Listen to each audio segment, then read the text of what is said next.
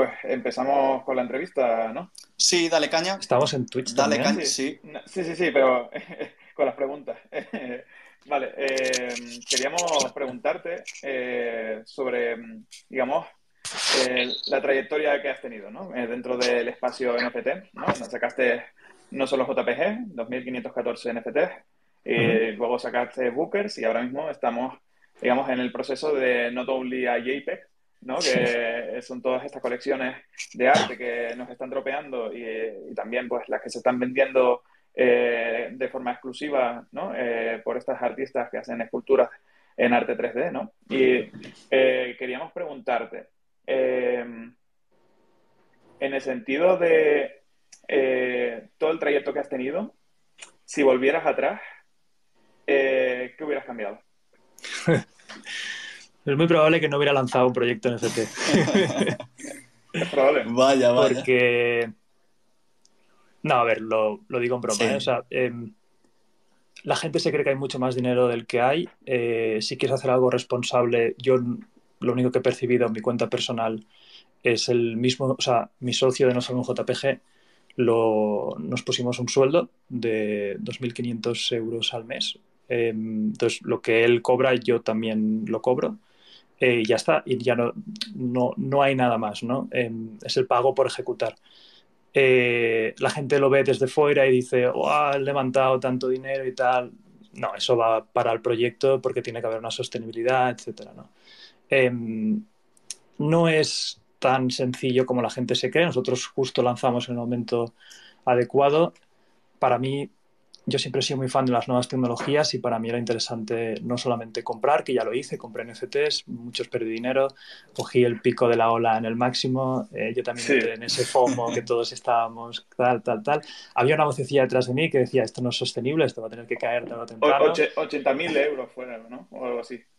Total que invertido, no, es unos 50, 60 mil euros. Eso, 50.000, eso, sí. Eh, eh, me acuerdo de eso, de un, de un vídeo que sacaste, me invertí 50.000 euros en- y yo digo, este hombre, ¿qué, qué le ha pasado? No era sostenible. ¿no? Bueno, a ver, eh, o sea, al final yo siempre he abogado que inviertas en nuevas tecnologías y cosas con tanto riesgo en lo que puedas perder. Eh, y en ese caso, pues 50.000 euros es- es mucho dinero. Sigo pensando que es muchísimo dinero.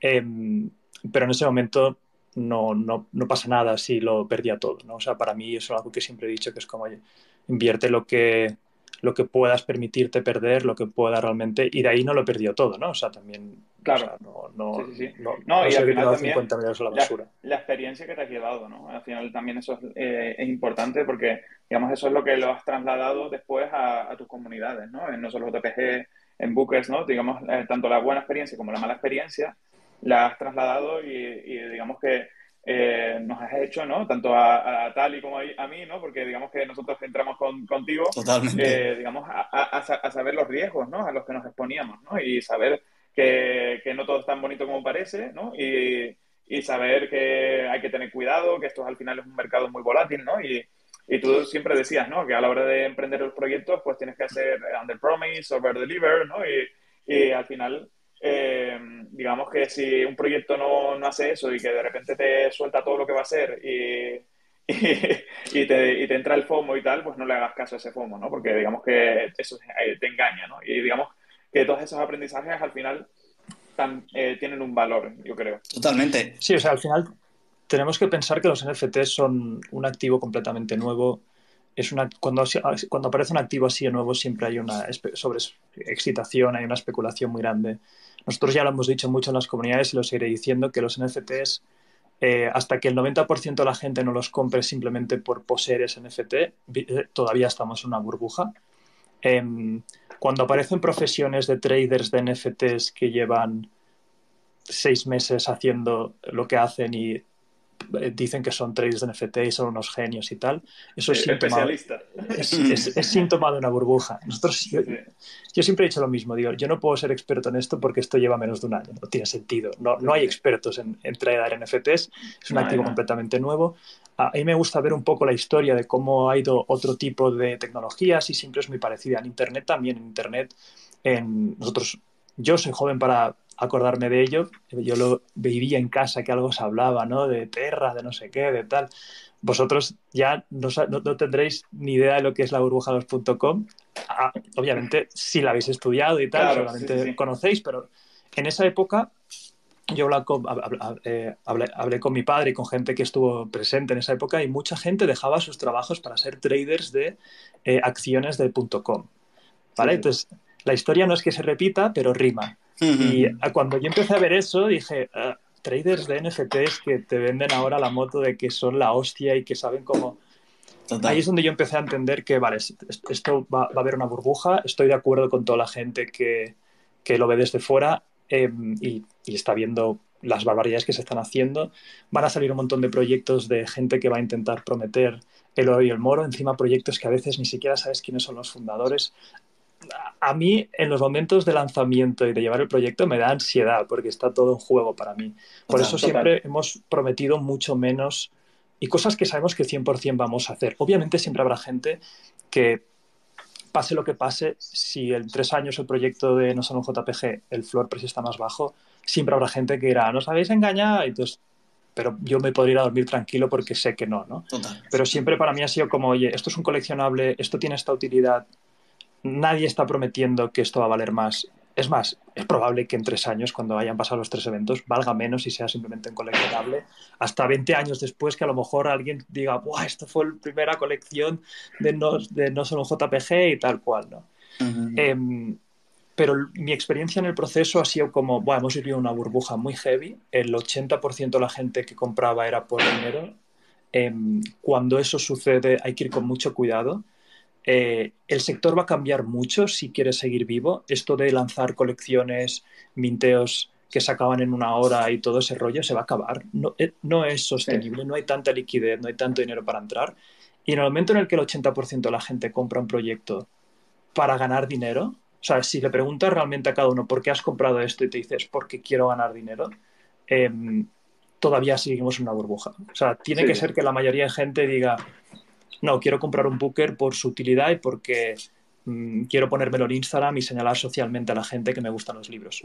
Ese es mi objetivo final con Bookers, por ejemplo, que sea como, vale, hay una utilidad base y luego también es una forma de que la gente pueda decir, hey, mm, esta es mi colección, esto es lo que me gusta, estos son mis valores. Pero eso a lo mejor son 5 o 10 años vista, ¿sabes? Para que pase, o sea, es, un proceso. Es un proceso largo. Además, es, muy curioso, perdona, es muy curioso que la historia, aunque me has dicho que las .com se repite, es verdad que no de la misma forma, pero ya sea en el ámbito de los NFTs o otro tipo de cosas. La historia muchas veces parece como que sigue los mismos pasos. Entonces hay que tener mucho cuidado porque sí es cierto que, que mucha gente se pone medallas en el sentido de, oye, yo tradeo con NFTs, mira tanto esto, mira tanto lo otro, pero es lo que tú dices, ¿no? Es algo que en el tiempo, a la larga, es algo insostenible. No puede tirarse una vida entera eh, tradeando y vendiendo NFTs. Además, cuando un mercado supongo que madurará con el tiempo. Es decir, eh, se hará de otra manera diferente, como tú has dicho, ¿no? Quizás llega a empresas y te la regalan. Ya no hace falta comprarlo ni tradearlo. Es decir, ya solo con regalártelo lo tienes, ¿no? Y bueno, y por la parte de, de que hay mucha gente que critica, está claro, eso yo creo que lo va a haber siempre eh, sea, sea Euge, eh, sea yo, sea quien sea, siempre va a haber alguien que critique tu trabajo. Pero alguien como tú, que tiene una marca personal, que se, se juega eso, eh, oye, hay que mirar también con ojo de, oye, ¿por qué entras aquí? Aquí nadie te está estafando, tú estás entrando aquí por una utilidad que ya de primeras te la doy, como pasa con Booker. Pues tú ya das una utilidad de primeras. Si tú te quieres hacer millonario tradeando NFTs y comprando Bookers, yo lo dudo. Yo lo dudo. Yo creo que hay otras opciones mejores antes. No, y también sí que existe sacar rentabilidad a Bookers, haber estado desde el principio, yo creo. ¿Sabes? Eh, si, al final eh, mm, has, digamos, conseguido en el segundo mint, ya ahí ya para mí era tarde, ¿no? Porque, digamos, en el primer mint eh, las Wileys eran súper fáciles de conseguir, simplemente tenías que estar en los amas, ¿sabes?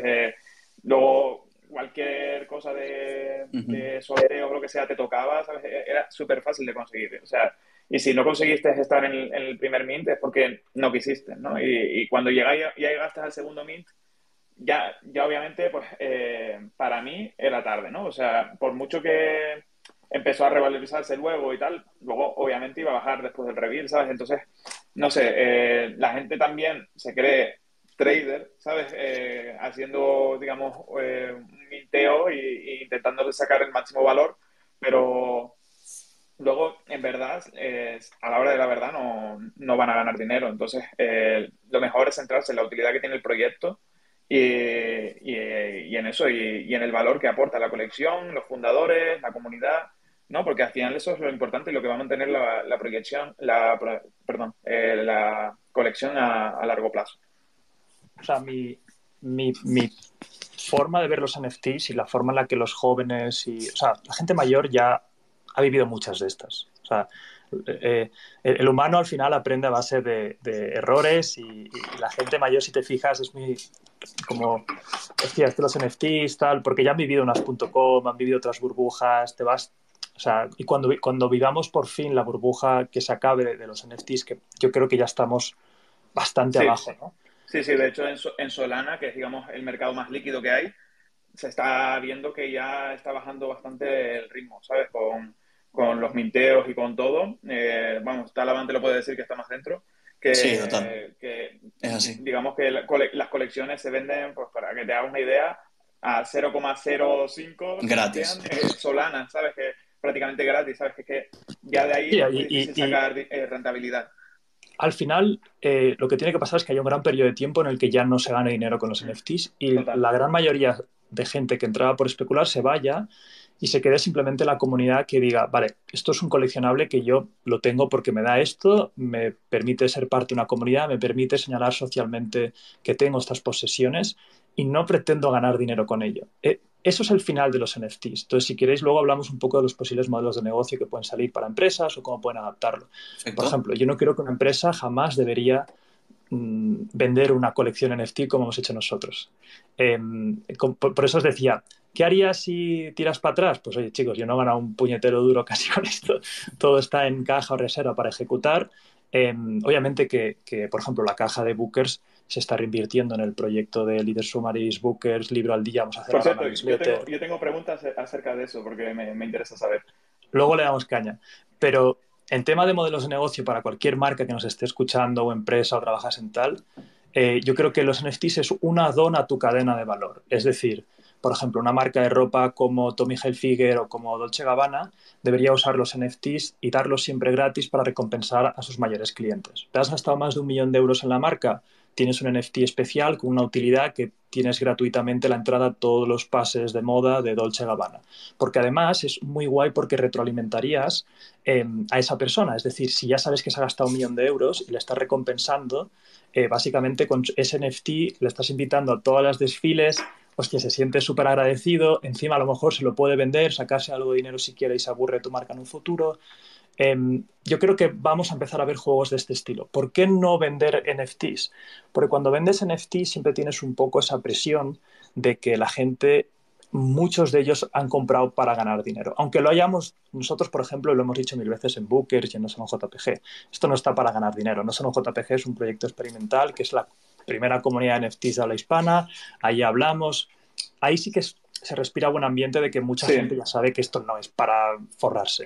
Y, también se ve la diferencia porque digamos que no solo JPG, sobre todo son gente que tienen trabajo, que tienen proyectos, ¿sabes? Y que no tiene, digamos, tiempo para estar full day en, el Discord. Son gente muy madura. Sí, sí, sí, son gente súper madura. Y, si, y si hablas con ellos, tienes conversaciones reales y ¿sabes? Que no, que no son todos de, oye, el floor price de este proyecto, no sé qué. Están más por la tecnología, por aprender, incluso hay directivos de empresas, hay gente muy mm. top que está como, quiero aprender. Eh, eh, Booker sí que vimos más gente que vino como para especular y eso es un problema a veces porque empiezas a escuchar unas voces que no son las que realmente quieres escuchar, porque mucha gente es como, ah, está muerto el floor price, eh, subidlo, haced cosas y no quieren más utilidad por la utilidad, quieren más utilidad para que eh, el suelo suba y eh, especulen y puedan ganar 100 euros, porque los traders, los traders jóvenes quieren ganar 100 o 200 euros y para ponerse en su billo que son traders de NFT. Y eso va a acabar tarde o temprano. Entonces yo con Gera, mi socio, le dije, oye, no vamos a escuchar nunca más estas voces. No tiene sentido, que eh, no, no, no, quieren lo mejor para el proyecto. Quieren lo mejor para que ellos se suban el floor price y tal. Entonces por eso nunca, empezado, nunca entramos en estos eh, Ponzi Economics que yo suelo llamar, que es staking, dropeo de un token. En el fondo estás diluyendo un valor que es el que es. La única forma en la que realmente tenga que subir el floor price es porque mucha gente realmente quiera ese activo por el activo, no para ganar dinero. Y para ello no es un proceso de cinco meses. O sea, un proyecto NFT no puedes mirarlo a tres meses vista. Es más, la mayoría de inversiones, si tú eres un buen inversor y consigues duplicar tu capital en siete años, eres un puto genio. O sea, un 10% anual lo firmaría muchísimo, muchísimo dinero. Entonces, claro, ver un proyecto así, aunque estés entrando por el dinero, te pones nervioso en cinco meses, es un liado. O sea, no, no, no es lo que suele pasar, ¿no? Entonces, en nuestro caso, lo que queremos es abogar mucho por crear una IP, una marca. Em, si quieres, luego hablamos un poco de nuestras estrategias y tal, pero bueno, que yo creo que para la mayoría de marcas es eso, es entender que esta tecnología, ahora veremos casos de uso donde siempre sea un add-on. Los Maverick, por ejemplo, el, el equipo este de, de Mark Cuban, los, los Dallas Maverick, cada vez que vas a su a, en físico ahí al sitio a ver a, verlos jugar a básquet, te dan un coleccionable de NFT, de una jugada, una movida así, gratis. Em, porque quieren incentivar que vengas al sitio. O sea, los NFTs sí o sí van a ser un add-on, excepto el tema de los artistas, que simplemente es otro canvas. Es otra forma en mm. que los artistas van a vender su arte, igual que te pueden vender un print, te van a vender un NFT. ¿Y por qué es mejor o más guay el tema de NFTs? Pues porque tiene más interoperabilidad. Un print lo tienes en casa y se te puede perder. Yo prefiero, yo prefiero apoyar a un artista. Por ejemplo, ahora viene Waleska este mes a, no sé, un JPG. Yo prefiero apoyar su arte pagando por su obra 3D eh, y sé que lo tengo en mi wallet que no comprarle un print y se me va a perder. Porque eso lo puedo enseñar en mi sala del metaverso, me lo, podré poner en Instagram. Eh, joder, prefiero tener mis artes en Instagram que me lo vea la gente que no en mi cuarto. Pues es como, de hecho, más 100% suyo. Claro, de hecho, nosotros como podcast también, pues, se podría decir, ¿no? Un modelo de, de negocio y de captación, por, entre comillas, por decir algo. Eh, por ejemplo, pues a todos los que estén aquí en el Discord, esto en el Discord no, en el, en el Twitter Spaces, pues eh, dropearles un NFT, ¿no? Y digamos, de, de esa manera incentivas a estas personas a a, pues, eh, estar en a que vengan. Sí, si esos NFTs hacen algo, porque o, si es un arte muy chulo, ¿no? O sea, si es algo que realmente tiene, tiene valor. O alguna colaboración con algo, sí, sí, sí. Pero digamos que es, digamos, un modelo ¿no? de marketing. ¿no? sí, se puede. Eh, y habrá gente que a lo mejor quiera coleccionar todos vuestros NFTs de todos los Twitter Spaces y ponérselo en el Instagram.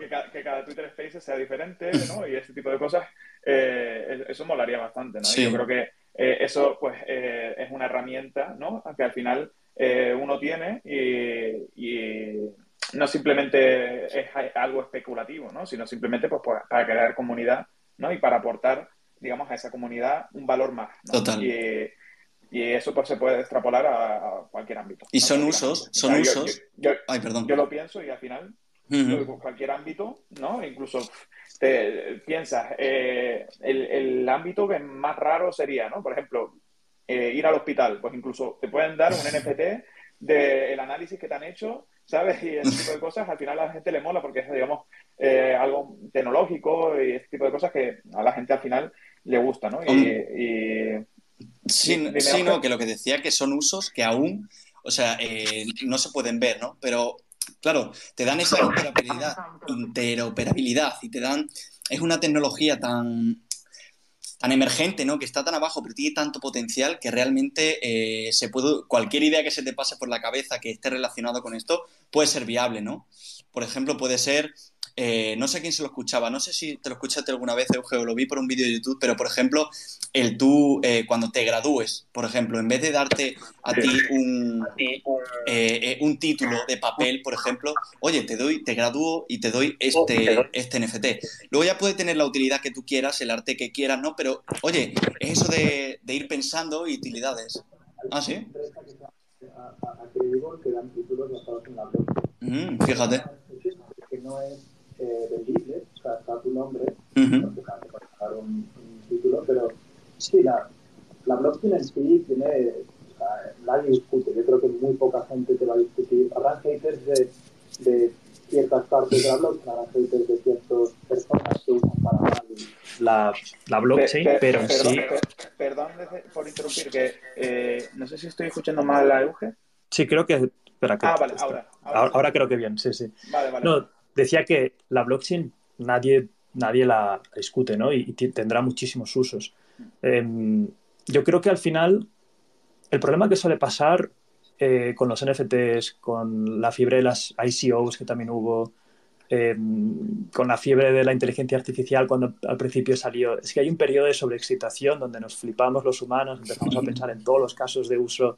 El 90% de los casos de uso no tienen sentido, pero nos encanta fliparnos.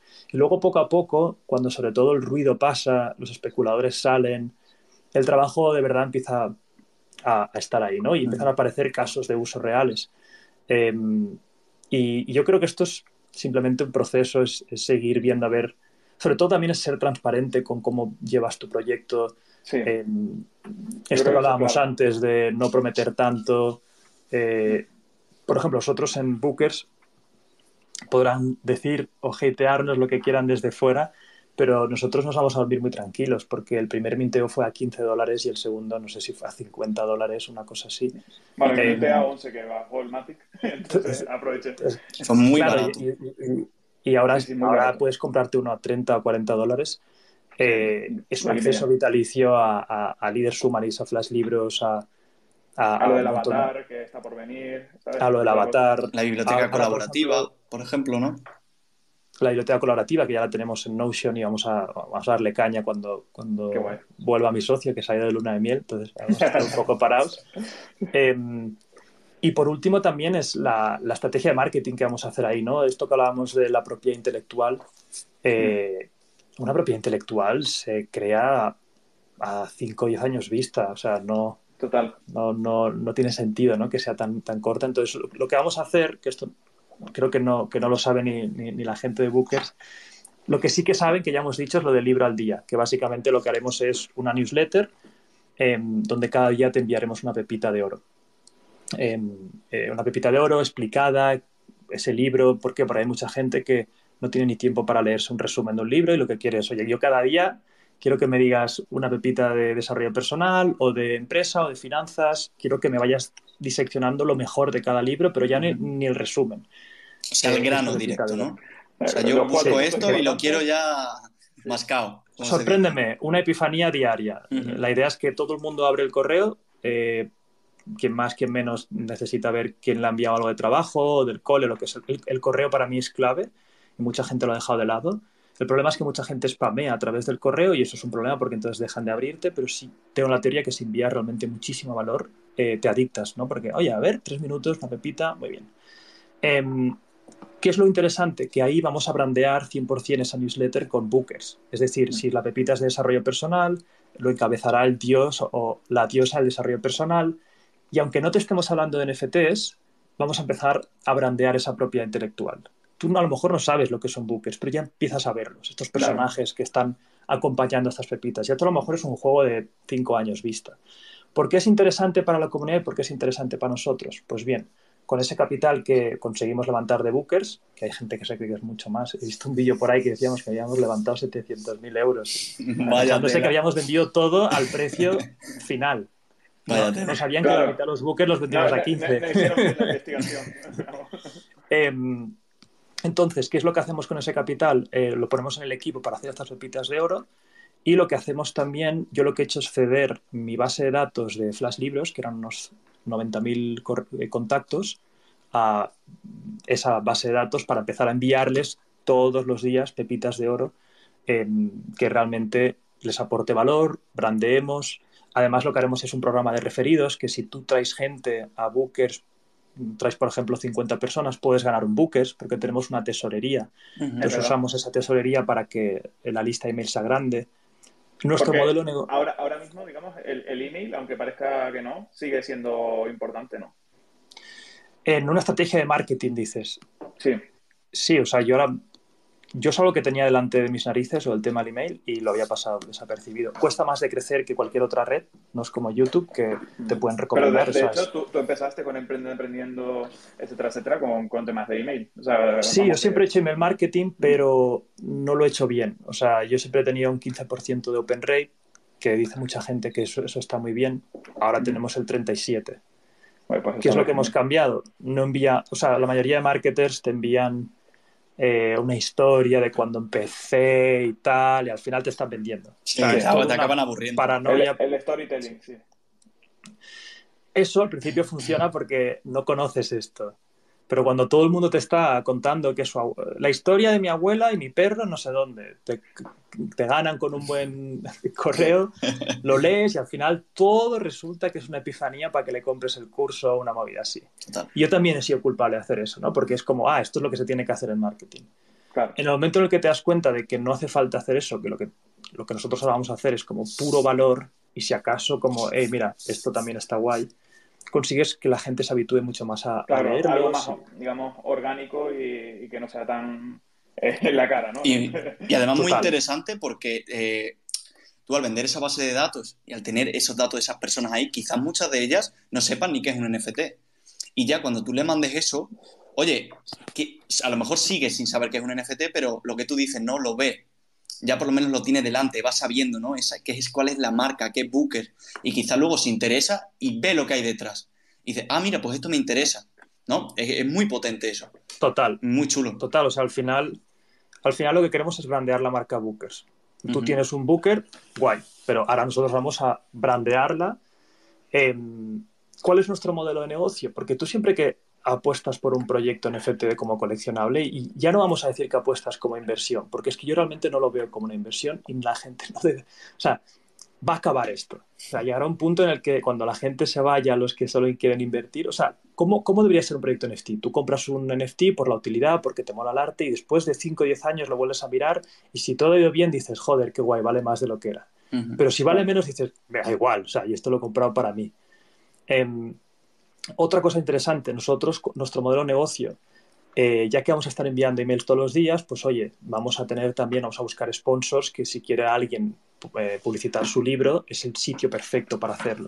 Esto es algo que también es interesante ver desde fuera, cuál es el modelo de negocio de las personas que están creando esto. ¿Es simplemente a través de los fees? Pues te vas a dar cuenta que vayan a hacer lo que puedan por inflar ese precio y decir que ahora hay staking, que ahora hay no sé qué, que ahora hay tal, que ahora hay pascual yo creo que eh, un proyecto NFT solo que viva de las comisiones, Tape viable y dos o tres más. sí, sí, porque CryptoPunks no, no, vive de las comisiones porque no tiene. No, CryptoPunks además se, se, vendió a Bortapes, ¿no? O sea, sí, sí, sí. Totalmente. Eh, un proyecto que no sea así grande, realmente... Eh, no le vale la pena. No vale la pena porque con el tiempo acabará desinflándose como, como, como pasa, ¿no? Al final. Bortapes, ¿por qué Bortapes levantaron tanto dinero?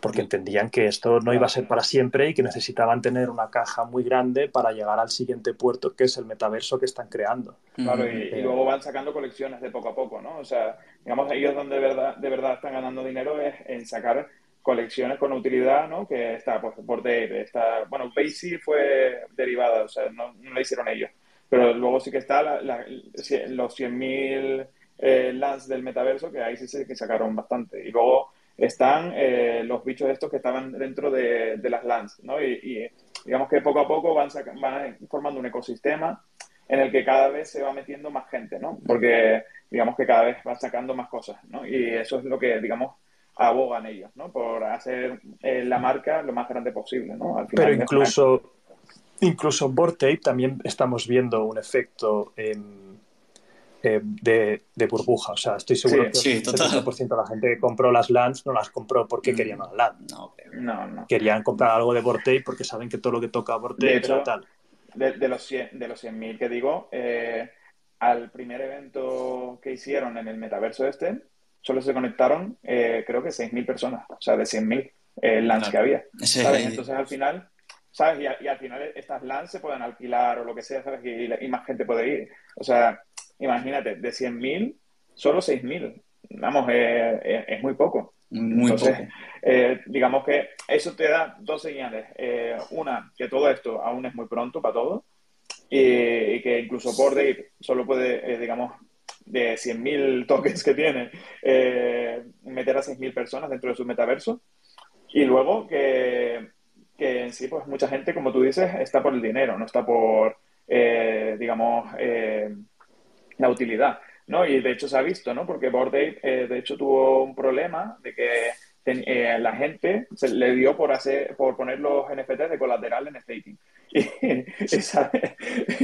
se formó una gorda cuando empezó a bajar el floor plate, que, que si se iba a ir todo a, la mierda y que, ya no más Bored no más NFT y, y, claro, eh, digamos que eh, es digamos un signo del mercado tan especulativo que tenemos, ¿no? Eh, yo quería preguntarte, ya que intercalo una cosa con la otra, sobre el tema de, de la tesorería que ya hemos tocado un par de veces.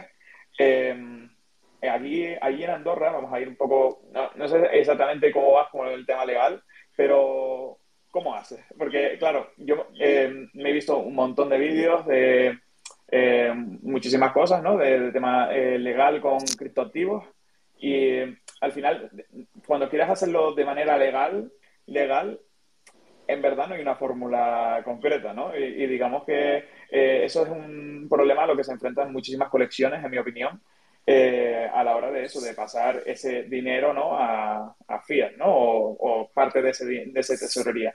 Y, claro, eh, como no hay una fórmula fija, igual te metes en problemas, ¿no? Necesitas un asesor 100%, ¿no? ¿Y cómo, cómo has hecho en buques y no solo JPG? Sí, a ver, depende mucho del país. Andorra es bastante friendly para todo esto. Em, nosotros básicamente hemos ido a asesorarnos. Tenemos a alguien que nos, que nos ha asesorado en el proceso. Una de nuestras empresas está inscrita como con posibilidad de venta de criptoactivos. Em, no de criptoactivos, sino de NFTs, porque es que también hay que, hay que realmente ver si lo que vendes es una criptomoneda o un NFT. Eh, ah, todo está muy nuevo. Algunos dicen que a lo mejor estas colecciones también se van a meter dentro del pack de eh, como si fuera una cripto. Nosotros justo, nuestra empresa se inscribió como, como que podía vender este tipo de cosas, pero creo que ahora ya no están dejando tantas, ¿no? Porque fuimos tan rápido nosotros que en el fondo es como cuando algo es tan nuevo. Cuando yo era joven pensaba que el gobierno lo tenía todo claro, ¿no? Y sabía bien todo lo que estaba pasando en las nuevas tecnologías. Claro, si te avanzas un poco a lo que has hecho, no has hecho nada ilegal, porque realmente era nuevo, pero sí que tienes que asesorarte, hablar con alguien que entienda, a ver en qué parámetros tras. Claro, realmente te metes en un vacío legal. Claro, te metes en un vacío al ser algo tan nuevo. No hay una, una, legislación ahí que cubra eso, porque es lo que tú dices, si tú sacas un proyecto NFT, yo supongo que eso lo tendrás que declarar como que es una empresa. Pero, ¿y si tú dentro de ese proyecto NFT creas una economía interna, por ejemplo? Eso supongo que también si sacas un rendimiento de eso, por ejemplo, un token, ¿no? Sacas un token en la venta, también tendrás que declarar eso, ¿no? o sea, que tú tienes tanto el proyecto NFT como el token dentro. Sí, no, el token ya es otra movida. Claro, es que estamos entrando en un, un token al mercado es, eh, creo que ya tienes que estar inscrito. Por ejemplo, eh, creo que en Andorra, en Andorra creo que tienes que mm, pedir permiso como a la regulación de financiera, no sé qué historias. Nosotros estamos en el epígrafe, por así decirlo, de venta de eh, NFTs, que mm, claro, no es, por ejemplo, ahora con Noah JPEG o con, estamos vendiendo cada mes una obra. Eso es distinto a vender un token, porque no hay una promesa, no hay nada, es simplemente puro arte digital y punto, ¿no? No, no, no hay nada más. O sea, ahí, ahí no... Y, nadie piensa que se va a forrar comprando eso. Es como, ¿quieres apoyar al artista? ¿Quieres apoyar a, no, a JPEG? ¿Te gusta lo que estamos haciendo? Guay. Em, pero sí que es verdad que aún está todo por ver. Está todo por ver cómo se va a regular, Luego está eh, saliendo el regulamiento MICA, ¿no? Que también, es que hay mucha gente que dice, aquí es un lío, en España o en Andorra o donde sea, aquí es un lío, me voy a otro país que seguramente es más fácil, ¿no? Me voy a Estonia, ¿no? Que ahí pues se va mucha gente. Y, claro, eh, digamos que eh, lo hacen de forma más fácil, pero claro, luego viene otra regulación, entonces tienes que estar atento y es un poco, un poco lío. Mira, Al final, cuando algo es tan nuevo, con sí. también pasó, ¿no? Al final, cuando eh, nuevo, ¿qué pasa con los influencers? Ahora eh, la gente que está cobrando de YouTube, eh, ¿cómo, lo reclama, eh, ¿cómo lo reclama? La gente se está yendo a Andorra, ¿qué está pasando? ¿sabes? Al final, toda la novedad ¿no? implica también que la, legalidad se actualice, ¿no? Y eso al final va muy lento, ¿no? Y yo supongo que, por eso te pregunté, ¿no? Porque supongo que es un problema. A ver, pensemos que cuando petó la burbuja.com, el, el, Nasdaq tardó 15 años en recuperarse. Eso quiere decir más o menos que nos adelantamos y nos excitamos 15 años antes. eh, cuando apareció Internet y fue labrujados.com, la gente ya soñaba con YouTube y con movidas así. No aparecieron hasta años después. Igual que la gente ahora sueña con el no sé qué descentralizado, el Uber descentralizado, no sé qué descentralizado. Y dices, not yet, deja pasar 10 o 15 años. O sea, yo de verdad creo que aún le queda bastante a esta tecnología, bastante para que hayan casos de uso fuertes. Em, yo creo que en el proceso nosotros estamos experimentando, testeando. Em, para mí es muy importante lo que os he dicho antes de eh, nunca prometer nada. O sea, nosotros vamos con mucho, mucho cuidado con las palabras que usamos, sobre todo porque mucha gente, yo sé que a mí me sigues hace mucho tiempo y dice, ah, si lo hace Euge, me voy a forrar. No, es como, eh, eh, es probable que Bookers estemos cinco años que esté el Floor Plus igual. Eh, cómpralo at, your own risk. Nosotros vamos a trabajar y estamos súper apasionados, pero no nos estamos diciendo, o sea, cómpralo si te gusta el, el, floor price, el arte y para mí hay una capa que es donde yo apuesto realmente que en cinco, o sea, entre uno y cinco años va, va a pasar sí o sí. Y es que cada vez los jóvenes queremos menos cosas. Esto está claro y se ha visto desde hace mucho. Yo, cuando veo mi escritorio limpio, estoy feliz. No hay mierda.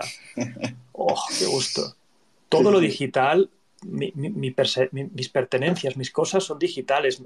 ¿A, ¿A qué le dais valor vosotros? Yo le doy valor a mi cuenta de Netflix, a mi cuenta de Instagram, a mi Discord, aquí está mi comunidad. Cada vez nos estamos digitalizando mucho más. Total. yo, por ejemplo, discusiones con mi madre, ¿no? Porque mi madre eh, se dedica al mueble, ¿no? Al, muebles de lujo y tal. Y claro, yo le digo, el lujo está yendo al tema digital. Y claro, ahí empieza la discusión, ¿sabes? Dice, claro, un mueble, ¿cómo lo digitaliza, ¿sabes? Entonces, eh, digamos Bueno, yo creo que hay, hay, hay, muchas tendencias por las que esto ha pasado y va a pasar. Una de esas es el, el minimalismo. O sea, el minimalismo es no tengo muebles, digo, una colchoneta. total, total. una toalla en el suelo y con eso me vale, ¿no? Para vivir. Pero claro, digamos que eh, si yo le digo que las nuevas tendencias eh, ya no se están enfocando tanto a lo que tú tienes en tu casa, sino a lo que tú tienes en Internet, ahí viene, digamos, el choque de la realidad, ¿no? Eh, y claro... Piensa que cuanto más mayor te haces, más cuesta cambiar. porque ya has sufrido muchos cambios tú de pequeño, ya estás bien como estás, estas cosas te cuestan entenderlo, te quedas un poco atrás. Pero yo de verdad creo que, o sea, mi, apuesta por los NFTs em, es, vamos a vivir ahora un periodo de sequía bastante fuerte en el que se van a callar las voces, se, van a entrar menos malos actores, porque cuando hay mucha especulación y mucho río, también obviamente entra gente y te lo adorna todo y te lo pone todo muy bonito y te prometen el oro y el moro y luego realmente no hay nada, ¿no? Y, eso yo creo que va, a bajar mucho, pero a largo plazo será un add que muchas marcas, como os digo, oye, a los mejores clientes lo regalarán. Em, habrán NFTs para comunidades de fitness, comunidades de lo que sea, ¿no? Entonces, lo interesante, que es lo que yo espero ver en un futuro, es que la Web 2, cuando se haya silenciado este ruido especulativo, empiece a trastear de una manera más interesante con los NFTs como está haciendo Instagram. Es decir, cuando Instagram Discord y mil otras redes, toda la Web 2 permita que tú puedas enseñar tus posesiones, será una forma de poder demostrarle al mundo qué te gusta o qué aprecias, o dónde has estado o quién eres. No es en plan, ah, fui al concierto de tal, de los Red Hot Chili Peppers, sino es como, no, mira, mira, tengo todas las entradas del Red Hot Chili Peppers de los últimos tres años y las vintage de los de no sé qué año porque las he comprado al quien las no sé qué. O el arte. Eh, en Noah JPEG nosotros ahora estamos con el tema del arte, que es para, fue muy interesante darnos cuenta de, oye, eh, tenemos muchos contactos con artistas, vamos a regalar arte, ¿no? NFT, porque, hostia, el arte veíamos que era súper caro, es como no hace falta pagar mucho dinero, es como por tener una, un, un JPG lo vas a tener gratis y eso lo vas a mostrar. Mm, vas a estar en tu Instagram y verás qué tipo de arte, qué tipo de tickets tiene, tendrás NFTs con utilidad. Si ves que alguien tiene un booker, puede ser una muy buena forma de empezar a conversar. Joder, qué guay. Ya sabes quién es, qué tipo de persona puede ser. Además, eh, yo creo que una de las claves que se haga esto, porque eh, vino, vino Ramón Coronado aquí un día de, de, Suma, Suma Cripto y estuvo hablando ¿no? y decía que la clave era en que todo se empezara a hacer de manera progresiva. Es decir, que la, que la Web3 se integrara también en la web 2 y tú tuvieras esa opción, ¿no? Entonces, que Instagram poco a poco, de manera no invasiva, por supuesto, y no de golpe, ya vaya integrando los NFTs y vaya incentivando ese interés de la gente en, oye, mira, esto es un activo digital en donde se puede comprar aquí, puedes ver que este es el creador, para qué sirve. Todo ese tipo de cosas, ¿no? Eh, incentivan a eso, incentivan un poquito más a la adopción, ya sea de arte o para mostrar, como tú bien has dicho muchas veces, el que se va de cena, ¿no? Y quiere, oye, mira, me estoy comiendo este plato o me gustan estas zapatillas, pues oye, a lo mejor tienes un NFT de bookers y estás mostrando al mundo que a ti te gusta leer, que eres un apasionado del emprendimiento, que, te gusta todo ese tipo de cosas, ¿no? Entonces, pues yo creo que es, eh, eso es algo importante, eh, algo importante que se haga poco a poco. Total. Se, se me ha ido la cámara, la pongo otra. me, ha asustado un momento. Digo, se nos va, se nos ha ido. Eh, yo, lo voy cubriendo. el tema de los NFTs, yo creo que va mucho más allá del marketing. O sea, yo, por ejemplo, ahora estoy estudiando temas blockchain, aquí tengo mis apuntes, y, la verdad que los NFT, o sea, en sí los contratos inteligentes, ¿no? Eh, tienen muchísimo futuro. Eh, como estaba ahí bromeando un poco antes con el tema de los hospitales, en verdad, el tener, eh, digamos, un contrato inteligente de tus análisis y de, cómo funciona tu cuerpo y de cómo está, digamos que el contrato inteligente lo que puede, por ejemplo, es, eh, tú imagínate que tú, puedes tener un microchip o lo que sea que esté controlando tu cuerpo eh, al minuto, ¿no? Como tenemos ahora el reloj, pues lo mismo. Y digamos que, imagínate, eh, de repente te falta el azúcar en sangre, ¿no? Porque eres, ahora no me, no me sale la enfermedad, pero diabético. te falta el azúcar, pues de repente el contrato inteligente, exacto, diabético. Pues el contrato inteligente lo que hace es, eh, directamente se activa de que eh, hay una desregulación en tu cuerpo y hay una función en la que, digamos, que directamente te segrega ese azúcar que, te falta, ¿no? Y, digamos, eh, este tipo de funciones pueden ser súper importantes, ¿no? Y también ahora se estaba, como estábamos hablando el otro día con el tema de la, la, tokenización agropecuaria, ¿no? digamos que tú tienes el contrato inteligente que directamente se activa cuando las papas llegan al camión y el camión eh, de repente llega al, al, sitio, al Mercadona, por ejemplo, y eh, el contrato inteligente se activa y dice cuántas papas han llegado, cuántos kilos, y, digamos tiene un control totalmente medido de, de todo, ¿no? Y, al final ese es el futuro también de los contratos inteligentes. Eh, y, verifica esa calidad. exacto, que van a optar verifica empresas. Exacto. Sí, yo yo creo que al final, o sea, la blockchain está para quedarse, los contratos inteligentes, todo es, todo es fascinante.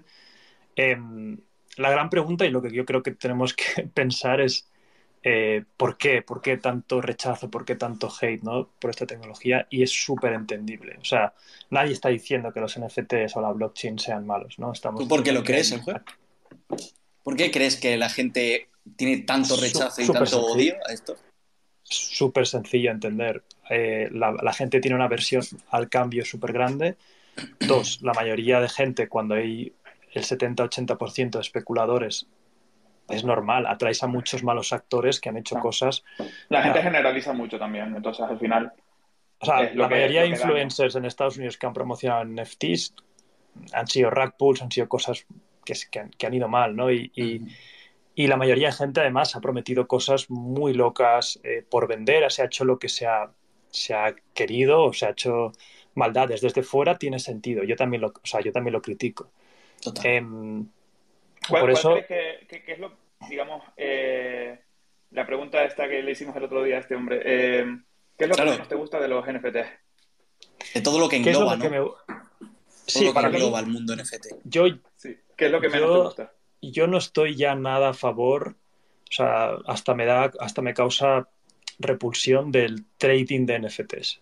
O sea, ese aspecto yo mm, nunca he tradeado NFTs, siempre que he comprado, si me mola esto y cuando, cuando invertí esos 50.000 los compré para 20 años vista. Fue como, me gusta este arte, me gusta por X razones, algunos los compré por el FOMO y aprendí como esto es lo que no me gusta. O sea, y a veces cuando compraba algo, dices, ¿estás comprado porque te gusta porque lo compras para venderlo por algo más?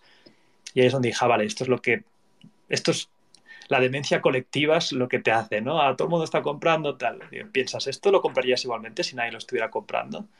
y ahí es donde empecé como a entender un poco esas dinámicas. Lo que no me gusta y lo que no va a acabar, y entiendo las críticas, es este trading de NFTs, este comprarlo para luego venderlo. Em, y yo puedo entender perfectamente ¿eh? quién lo hace, porque la mayoría de gente son chavales que aprovechan el momento, ¿no? Digamos, sí, y, no entienden tampoco cómo van estas cosas. O sea, no hay ninguna inversión segura que puedas doblar o triplicar tu precio en, dos semanas. Si no tienen a... Eh, bueno, eh, son, los Dayens, ¿no? pensamiento, aversión al, al, riesgo, etcétera. Entonces, yo creo que esto a mí ya no me mola nada. O sea, la gente que está tradeando NFTs y tal es como no, son, no estamos en el mismo, no, no defendemos lo mismo. no nos pongas en el mismo saco. Yo lo que defiendo es que esta tecnología, eh, después de un tiempo, es muy interesante para crear comunidades, para señalización social, para, para un montón de cosas, pero en ningún momento te vas a forrar comprando un NFT. No entres a comprar un NFT si crees que lo vas a duplicar el precio, solo compra lo que quieras coleccionar para ti Em, si quieres un booker por la utilidad y te quieres gastar 30 euros, hazlo. Pero no lo compres pensando voy a ganar mucho dinero. Que la propiedad intelectual lo hacemos muy bien y tal, pues guay. Pero es, es un extra. Pero no... Ahí es cuando nunca vas a perder, eh, cuando inviertes de esa manera. A mí no me mola todo eso. Y entiendo perfectamente. Tampoco me mola eh, todos estos Ponzi Economics que se han hecho de mm. staking y ahora si pones tu pingüino aquí, aparece un huevo y este huevo es otro token. Bueno, este token en, general, todo, lo que ha salido de DeFi, eh, digamos que al final ha salido mal, ¿no? Porque eh, es al final especulación por ahí dura, te vas a hacer un 3000% en, en un mes, ¿no? Y, te vas a hacer rico, ¿no? Y al final... Si fuera real, yo lo firmo, ¿eh? hay, hay gente que igual por casualidad se arriesgó y, y, sí lo hizo, pero en verdad se arriesgó sin saber de cómo iba a funcionar ni, ni nada y tuvo suerte. Pero el resto de la gente, pues al final perdió dinero. Porque es que es eso, eh, especulación por ahí. Vale. Bueno, eh, yo, eh, yo esa, es, esa es la parte, bueno, para acabar, esa, es la parte un poco que, que, que, no, que no, no me mola, ¿no? Y, y cuando nos han agrupado en proyectos de, de ese estilo es como, jolín, es, prefiero, o sea, para mí es como una cosa a largo plazo, hoy se va a la cámara, se me recalienta, pero... Claro, no, termina de ser tu filosofía eso, ¿no? Está claro que, que, es algo, bueno, que se puede hacer, por supuesto, está ahí la posibilidad de hacerlo, pero quizás no entra tanto en tus valores y en el tema de cómo ves tú y cómo entiendes tú los NFTs, ¿no? De todas maneras, eh, eso es lo malo, ¿no? Pero joder, también hay que ver la parte positiva. Entonces yo, y seguramente toda la gente que nos esté escuchando, también querrá escuchar tu opinión acerca de los NFTs, pero una opinión buena. ¿Qué, ¿Por qué tú le ves tanto potencial? ¿Por qué entraste tan a fuego? Eh, y, por qué a día de hoy sigues dentro y lo defiendes? Y además lo defiendes a años vista, no estamos hablando de tres años, estamos hablando que tú tienes una mentalidad largoplacista de ¿cuántos? ¿Cinco? ¿Diez años? 20 años compras Lance en el metaverso, colaboras con artistas. Sí, o sea, al final yo sé que estamos en una etapa, o sea, todo lo que invierto o pongo yo en, esto, a no ser que sea en Bitcoin o en Ethereum o cosas más estables, entiendo que es dinero que muy probable que pueda desaparecer, pero me gusta mucho eh, estar dentro de una tecnología porque yo ya he vivido una, una, cosa que había gente que decía que no iba a ser y fue. Eh, las redes sociales, mucha gente hasta los que critican ahora los NFTs, también en su día, sin, si hubieran hecho caso a lo establecido, no hubieran empezado vídeos, a hacer vídeos en YouTube. Y ahora parece muy normal y ah, toda estrategia de marketing tiene que haber redes sociales y tal. Era una mierda. Esto hace 10 años nadie pensaba así. Los youtubers eran frikis, eran cosas raras. Ser Instagramer era eh, influencer, era de pringados, era como, ¿qué haces, matado? O sea, yo he vivido toda esa parte. Y yo cuando empecé a emprender aprendiendo le dije a mis padres, voy a crear el canal de televisión para empresarios y emprendedores y esto va a pagarse, o sea, mi jugada es a 5 o 10 años vista. Em, y ahora todo el mundo quiere hacer vídeos en YouTube, todo el mundo quiere hacer shorts, todo el mundo quiere hacer TikToks y es como, Colín, se ha cumplido la promesa, se ha disrupteado el sector de comunicación y estamos al principio. El otro día estaba escuchando la radio y digo, esto va a acabar, nadie va a escuchar la radio en, el coche. Vas a escuchar el podcast micro. O sea, Total. El problema es que cuando antes había poca distribución, cualquier tipo de contenido generalizado era el que tenías que hacer porque llevabas al máximo número de personas. Cuando ahora estamos en un mundo de redes sociales, van a haber microcontenidos de todo y tú irás en el coche y escucharás el podcast friki de lo que más te flipe, aunque hayan mil personas escuchándolo. Y esto se va a seguir fragmentando hasta el infinito y las televisiones y la radio se van a ir a la mierda. Esto va a pasar y en 10 años vista ¿Qué, queréis? ¿Que va a tener más cuota o menos cuota de mercado la tele? Pues va a tener menos. Y los gobiernos van a intentar defenderlo, porque los gobiernos, los, la radio y la tele la controlan. Y van a hacer todo lo posible para no perder ese control. Y ya lo estamos viendo con políticas raras. No, de hecho ya está pasando, sí, sí, sí. pero, bueno, pasará? Ah, que, como pueblo también hay que defenderse, que es como, oye, yo quiero mi micro nicho y quiero proteger, ¿no? Parece que solo afecta a los creadores de contenido. No, no, yo quiero defender, eh, ver ese futuro. Con los NFTs es muy probable que veamos lo mismo, pero estamos en el 2006 de YouTube. Es de frikis, es raro, encima hay dinero por en medio, hay, especulación. En YouTube la gente no, tenía reacciones tan viscerales porque era como, bah, que hagan los matados estos lo que quieran, que sean frikis ellos solos y ahí se espabilen. Además no se sabía que se encima hay dinero. En un principio. No, se sabía que, se, que se cobraba. Eh, aunque cobrases, era de tíos raros hacer eso. Total. Con los NFTs le metes dinero y encima hay especulación, hay timos, hay scams, hay, muchas cosas que están muy mal, pero por otro lado piensas, jolín, esta es la forma de eh, sacarle poder a muchas empresas, sacarle poder a muchas multinacionales. La Web3 aboga porque pasemos a tener propiedades nosotros, que podamos enseñarlas, que algunas sean llaves, accesos. Jolín, ¿creéis que en 20 años vamos a ser más o menos digitales? Si la idea es que vamos a ser más digitales, vamos a querer cosas digitales y cosas que realmente sean nuestras. Em, que a lo mejor no es tan heavy. O sea, los NFTs no son la panacea, igual que las redes sociales no son la panacea. O sea, ahora, ahora no todo. Bueno, en el fondo las redes sociales es un cambio bastante heavy. Pero los NFTs es una de las aplicaciones de la blockchain que viene para cambiar muchas cosas. Los NFTs es esa capa eh, de interacción, de poder cambiarte activos que algunos van a significar diferentes cosas. igual que si yo a mis padres hace 20 años les digo que nuestra generación estaría todo el día viendo fotos de sus amigos en viajes o en la boda en la que he estado o no sé qué, me diría, es, no me lo creo. Si cuando viene mi tía María y me pone las fotos en la tele, me quedo dormido. ¿Me vas a decir que eso lo vamos a hacer todos los días a todas horas? Sí, porque lo harás en tu tiempo y tú escogerás qué fotos ver, de quién persona y cómo hacerlo. Ah, y ahora te digo esto, que en un futuro todo el mundo da sus propiedades y sus cosas y tal, dirás, claro, es que, pero es que esto abogo a 10, 15 años que va a pasar. Claro. Eh, veremos mucha innovación y mucha historia. Que va a usar eso igual aún no tiene ni idea de, cómo funciona todo, ¿sabes? Eh, la generación que igual va a usar eso igual tiene ahora 10 años. Es que, es que vamos a ver muchos cambios, porque los que tienen ahora 10 años, ¿tú te imaginas que esa persona cuando empieza a ganar dinero quiera ahorrar o diversificar su portafolio comprando oro?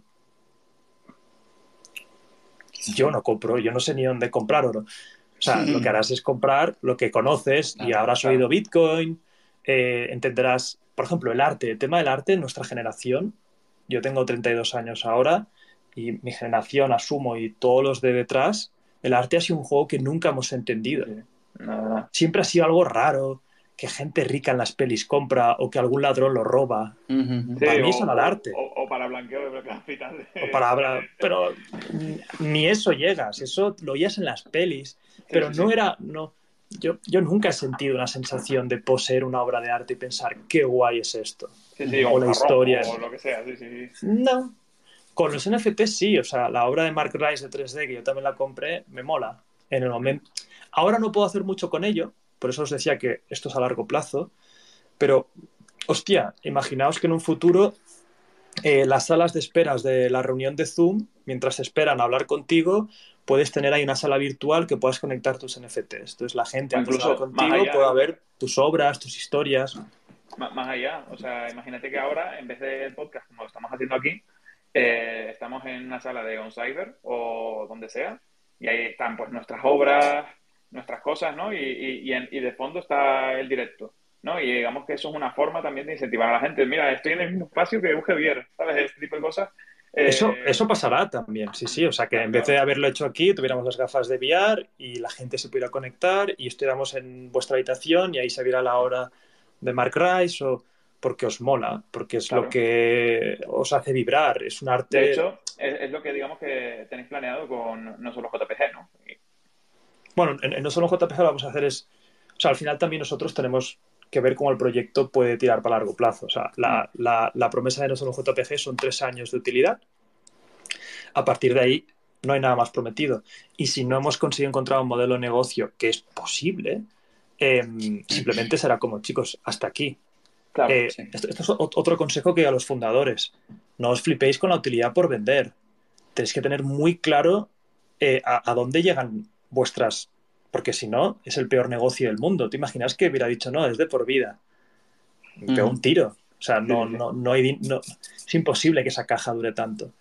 Pero, por otro lado, dijimos, mm, vamos a empezar a buscar cómo podemos darle a la comunidad más cosas. Entonces, de ahí sacamos el spin-off de Nova JPEG, que a todo el mundo que tenga ahora solo JPG se le dropeará una estatua que Humberto se está currando de la hostia. Sí, la verdad que trabaja un toro, ¿eh?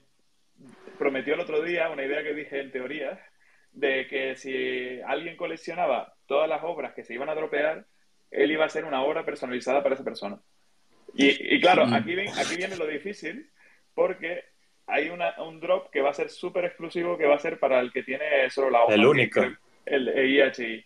Y a ver quién convence a IHI de, conseguir la obra. Pero, pero que... A ver, yo, yo no solo en JPG he tenido mucha suerte porque yo soy emprendedor, yo tengo muchas ideas, las lanzo, itero, pero yo también tengo eh, una empresa principal que es Emprende Aprendiendo.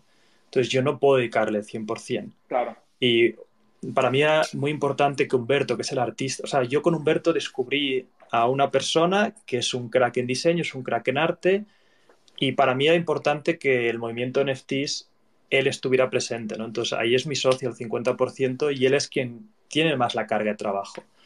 Em, porque es el arte que hace, el trabajo que hace, el esfuerzo que le pone a todo. O sea, no solo un JPG, mm, sin él no tendría la esencia que tiene. Y, realmente va a un extremo. O sea, las obras que está haciendo en 3D son, son mucho curro. O sea, eh, Humberto curra día 8 o 10 horas y vamos por la 10. Y, es una pasada, ¿no?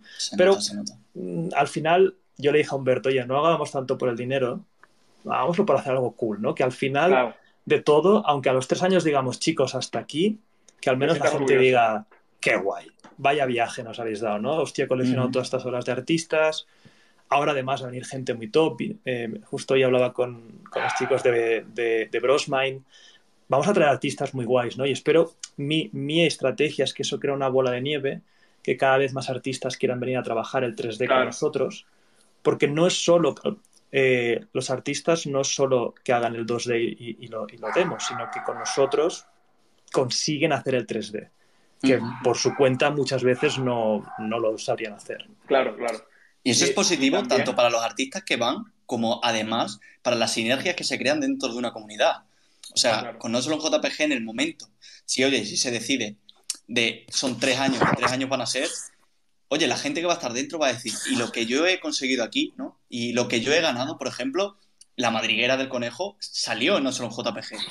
Claro. Son proyectos así de lo que, tú Decías, ¿no? De la madriguera del conejo. Además, el nombre es por, lo que tú decías, claro.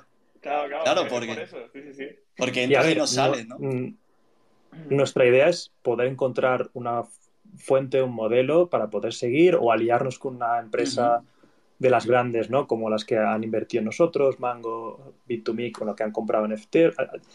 Hay muchas formas para ver, pero para mí es muy importante dejar las cosas claras. Yo es que vengo muy escaldado del sector infoproducto y en el sector infoproducto hubo una oleada, ¿no? De sobreprometer, de vas a conseguir tanto y no es la mejor forma. O sea, yo creo que al final el, largo plazo hacer las cosas bien, hacerlas transparentes, una, te vas a dormir mucho mejor, alineas mucho más a la comunidad contigo, las cosas quedan claras, eh, por ejemplo, a mí en Bookers sí que es verdad que entró en la segunda tandada mucha gente que venía también un poco a especular y es porque quizá dimos whitelist a proyectos más especulativos y entraron con la sensación de querer y quizá eso es lo único que pienso, jo, eh, pues me hubiera gustado quizá más venderlo todo a 20 o 15 y no haber hecho tanta whitelist a otros proyectos que no hubiera sacado, ¿Hubiera sacado menos tokens? En plan, en vez de 10.000 hubiera sacado 5.000.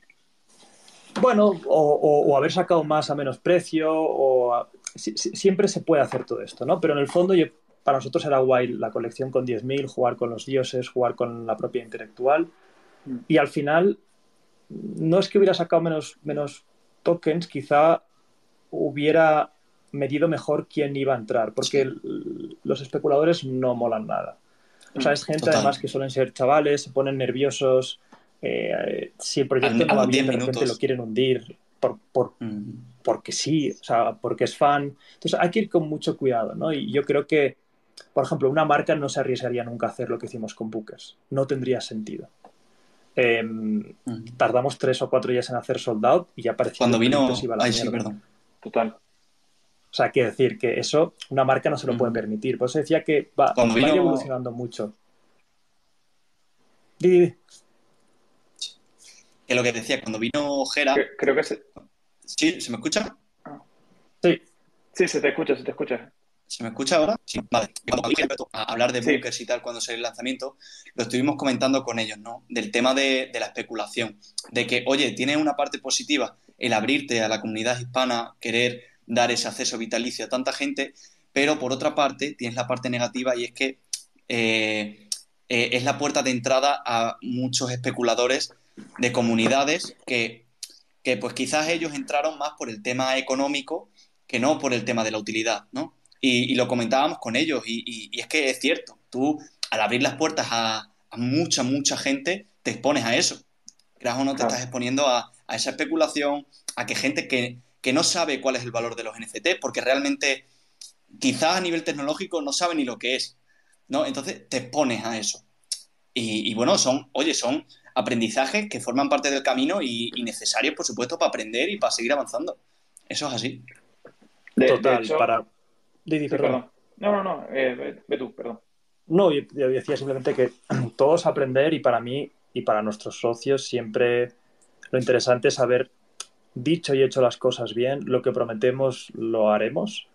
Em, eh, eh, Buques es un proyecto bonito porque la utilidad de base ya estaba.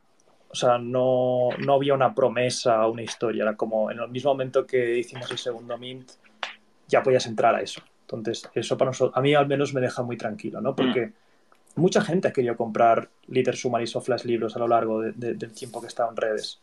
Ahora lo puedes comprar por 30 o 40 dólares. Entonces, yo sé que siempre, si no lo compra más gente, es porque aún no ha entendido cómo va OpenSea mm. o que no sabe lo que es una wallet o que... Entonces, por eso para mí fue como, oye, si esto va a durar tres o cuatro años más en ser adoptado por más gente, creemos la propia intelectual, que la tengamos esa base de datos, la comunidad. La lista de emails para mí es muy importante. O sea, se ha hecho una cadena muy chula entre la base de datos, eh, que ya os digo que tenemos unos 80.000 contactos o así, que ya tenía yo de, la vez pasada de, Flash Libros, de todo lo que he ido haciendo. Y yo, por ejemplo, en redes, yo no puedo ponerme tanto a hablar de NFTs, porque yo como influencer o como personalidad de redes soy muy atacable por ejemplo, en No Son un JPG, Humberto ahora va a ser la, cara visible, ¿no? O sea, lo hemos brandeado, todo el mundo sabe quién es, tiene un corazón de oro, sabéis que realmente es el, que está ahí dándole mucha caña y le dije, oye, prefiero que seas tú quien te pongas delante de cámara y hagas contenido y estás haciendo muchas cosas, porque yo soy muy fácilmente atacable, ¿no? Y ya han habido algún mm. vídeo que era como usando mi nombre para coger visitas, para desprestigiar, se inventan cualquier cosa. Total. Y, eso es jodido, porque es como, hostia, aunque hagas todo bien, siempre va a haber gente que los NFTs es el diablo, es el demonio, por todo lo que ha Como Willy, a, Willy también le, pasa eso, o sea, cualquier cosa que dice de los NFTs ya le empiezan a atacar, a hacer bromas con él, y en verdad él ha sido el visionario que descubrió todo esto eh, cuando estaba... Sí, o sea, en, el fondo entiendo la gente que, que, puede ver lo malo, ¿no? Pero hay que, hay que ir con cuidado. Entonces, por ejemplo, en Bookers, la gente nos pedía, oye, ¿qué más marketing vas a hacer para conocer el proyecto? Pues bien, ahora lo tenemos, que es yo en vez de, si hago un vídeo en Eugeoyer, en vez de decir, mira a ver Bookers, ves a ver la lista de emails. O sea, ves a la un libro al día, pepitas de oro. si vosotros queréis hacer marketing o la comunidad quiere hacer marketing, no promocionéis bookers. Libro al día, que además tendréis referidos y si traéis a 50 personas ganáis un booker. O sea, estamos intentando poner las piezas del proyecto para que tenga mucho sentido a largo plazo. O sea, para mí eso es muy, muy importante, ¿no? El, que haya, el que haya movimiento y que haya recorrido. Muchos proyectos NFTs salen y no es un empresario o emprendedor quien esté detrás, sino que acaba de entrar al mundo NFT y luego tiene el problema de, hostia, ¿y ahora qué hago? ¿Voy a tener que darle utilidad toda la vida a esto? Sí.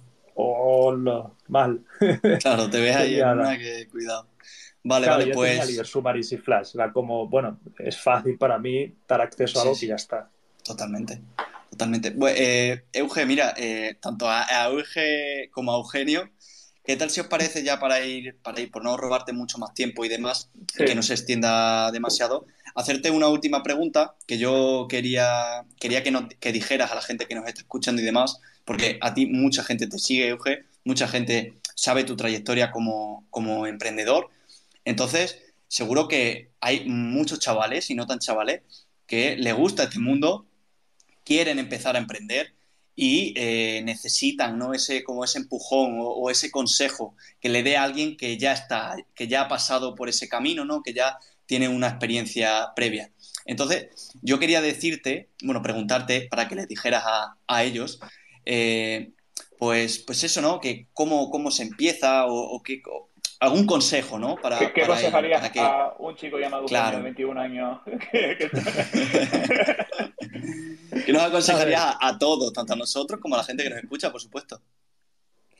Sí, varias cosas. Una, em, a esta edad yo creo que es importante testear, probar, em, lanzar muchas cosas, no, sin obsesionarte porque sea la gran nueva idea o el gran nuevo negocio.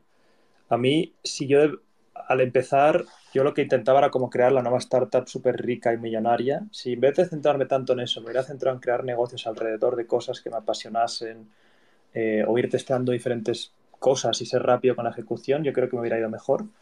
Por otro lado, también em, intenta hacer las cosas lo mejor posible desde tu ética y moral, em, porque a veces entramos en ah, todo el mundo hace esto, ¿no? Y por ejemplo, en el marketing digital, pues, pues a estudiar los mejores marketers de Estados Unidos y tal. Y había cosas que ya había que era como, ah, esto no sé si, si es lo mejor, ¿no? Pero te dicen, no, tienes que hacer un stacking y que el precio de todo valga 5.000 euros y luego lo reduces a no sé cuánto y esa es la estrategia para vender. Decía, ya, pero no, estoy haciendo así, me estoy inventando los precios, ¿no? Entonces, a, a, mí me costó no abrir los ojos y decir, oye, esto no tiene mucho sentido, ¿no? Pero creo que podría haberlo hecho antes. Decir, oye, eh, hay cosas que yo creo que has de pasarlas por tu filtro ético y a largo plazo hacer las cosas bien eh, paga más. Es una cosa que, porque eh, tienes más, perduras más en el mercado. Y, cuesta más, menos remordimiento. Pero perduras más. Tienes menos remordimiento a la hora de, de hacer las cosas, ¿no? Y te quedas más tranquilo. Vendes tranquilo, haces cosas tranquilo, Mm, y perduras más, porque cuando, o sea, al final, ¿para qué están las empresas? Para aportar el máximo valor y poder monetizar por el proceso para poder seguir aportando valor. No olvidemos eso. O sea, lo prioritario en una empresa no es el marketing, es el producto y la satisfacción del cliente. Eh, si te enfocas en eso, mm, el marketing pasa a ser casi secundario, porque tienes un boca oreja brutal. Entonces, yo creo al final que es ¿qué es eso? Testear, probar y mide tu éxito a 10, 20 años vista. No te obsesiones con, hostia, es que este joven a los 25 ya se ha vendido una empresa o ha levantado una ronda. Eso no es lo normal. Es como si me dices, Buah, es que a Jaime le ha tocado la lotería o ha jugado en el casino y ha ganado. Es como, vamos, tío, sí, vale. o es que invirtió en el Ethereum cuando empezó. Sí, es lo raro. Hay, hay, hay veces que las cosas salen en la primera, pero no es lo normal. Sea, normalmente es eh, estromparte contra una pared hasta que de repente sale bien. Entonces, Prueba y error, tirar muchos espaguetis contra la pared. Cada ejecución que haces aprendes más. Este mismo podcast que habéis hecho vosotros, mm, oye, no, habéis, no le habéis dado muchas vueltas al tema. Mucha gente está un año para hacer un business plan. Supongo que vosotros fue como va, empezamos ya, un total, no sé qué. Total. Y estuvimos dos meses hablando nosotros dos solos y poco a poco le, le, vas añadiendo más cosas. Pues ahora un tweets, ahora no sé qué. Pero todo esto porque habéis empezado y luego os vais a dormir y pensáis, ¿cómo lo mejoraría?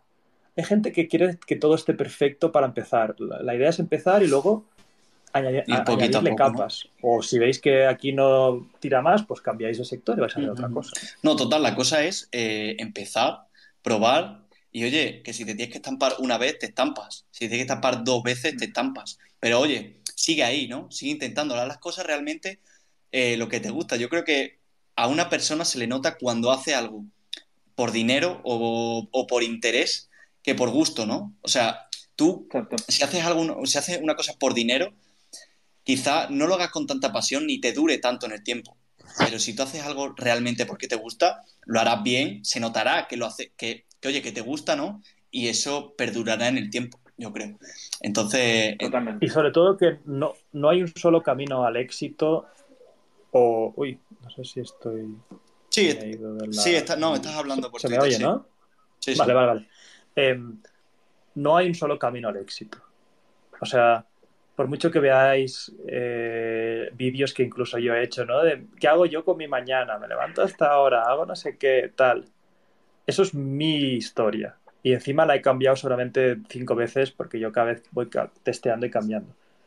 Mm, si ves que alguien se ha forrado y ha hecho una empresa de miles de trabajadores, luego verás otro ejemplo, un tío que se ha forrado y ha hecho una empresa que es él y dos freelancers, que para mí ahora son las empresas más guays del mundo. Hmm. Poca gente y mucho apalancamiento y, grandes, ¿no? Eh, no hay un solo camino al éxito. Hay otro que a lo mejor se ha forrado siendo un trabajador. Lo hay. Steve Ballmer fue el, el CEO de Microsoft y tiene miles y miles de millones siendo un trabajador. No ha fundado nada nunca o sea, el, camino al éxito hay muchos. Em, es encontrar y experimentar hasta encontrar el tuyo, ¿no? Pero para mí la acción es importante. Es como probar, testear, probar, testear. Cuantas más cosas pruebes, más aprendes.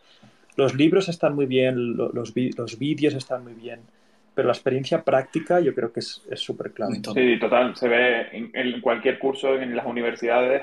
No, al final lo que es donde de verdad se aprende es en la práctica, ¿no? Donde de verdad eh, tienes la experiencia del día a día. Totalmente, la verdad. Pues no sé si se querrá unir a alguien del público, pero en principio lo dejamos por aquí, a ver si alguien así de último sí, yo creo... se quiere unir a preguntarte alguna cosa. ¿Cuánta gente hay en Twitch, por curiosidad? Eh, en Twitch ninguna, seguramente, porque, a ver, eh, nada, pues yo tengo dos, no sé cuántos tal, pero es que estamos empezando, entonces... Pues ni idea.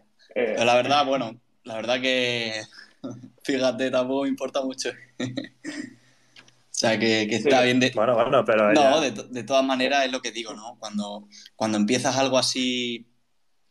Cuando, eh, ya te digo, es que ha sido hoy, ¿eh? O sea, no es que lleváramos algún día, ha sido completamente hoy que queríamos inaugurarlo. No, no, es lo he dicho, con tal de que lo grabéis y luego podéis extraer Total. Sí. Esa es la idea. Sortearlos y Sí, sí, de, hecho, pues eso, estamos trabajando bueno, ya tenemos más o menos pensado cómo hacerlo y, y yo creo que, que, eso saldrá bien y ya pues la gente se, se irá uniendo a los tweets, a los directos, poco a poco, ¿no? Eh, poco a poco, de momento, pues en los Twitter Spaces estamos teniendo bastante éxito y a la gente le está gustando bastante y yo creo que la manera en la que lo estamos haciendo de eh, interconectar eh, redes, eh, yo creo que le va a gustar bastante a la gente. Así que sí, porque cosas, vamos probando cosas y como tú dices, ¿no?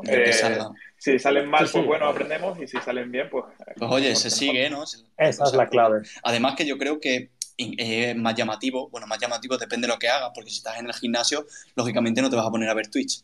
Pero si, pero si por ejemplo, estás en casa o lo que sea, oye, te apetece ver la cara, vernos la cara tanto a ti como a nosotros dos, oye, pues te metes a Twitch. Que lo quieres escuchar solo el audio y mientras haces ejercicio, pues nada, tienes Twitter. Y luego, sobre todo, los shorts. Yo creo los shorts eh, es una apuesta que, que, oye, que puede salir muy bien. Y ya sabemos que lo, lo vi yo eh, en un vídeo tuyo, Euge, cuál es la tendencia, ¿no? Esta tendencia de los podcasters ya con vídeo, que Spotify ya integra el vídeo oye, ya vemos cómo, va esa tendencia, ¿no? Transformándose en eso. Y, oye, aquí hay que adaptarse. En la vida siempre hay que adaptarse a, lo que viene y sobre todo lo que tú has dicho, probar. Oye, probar. Si sale bien, sale bien y si no, Total. pues nada. Pues ya está, chicos. Le, damos paso a Dimitri que se ha unido un momento. Le damos la oportunidad de. Chicos, yo me voy a tener que ir. Ah. Bueno, si es una pregunta. Una preguntilla rapidísima, Dimitri. Vale, muy rápido. Rapidísimo. Bueno, no era una preguntilla. Eh, lo primero, muy buenas. Eh, gracias por eh, dejarme en paso. Y buenas, Euge, buenas a todos.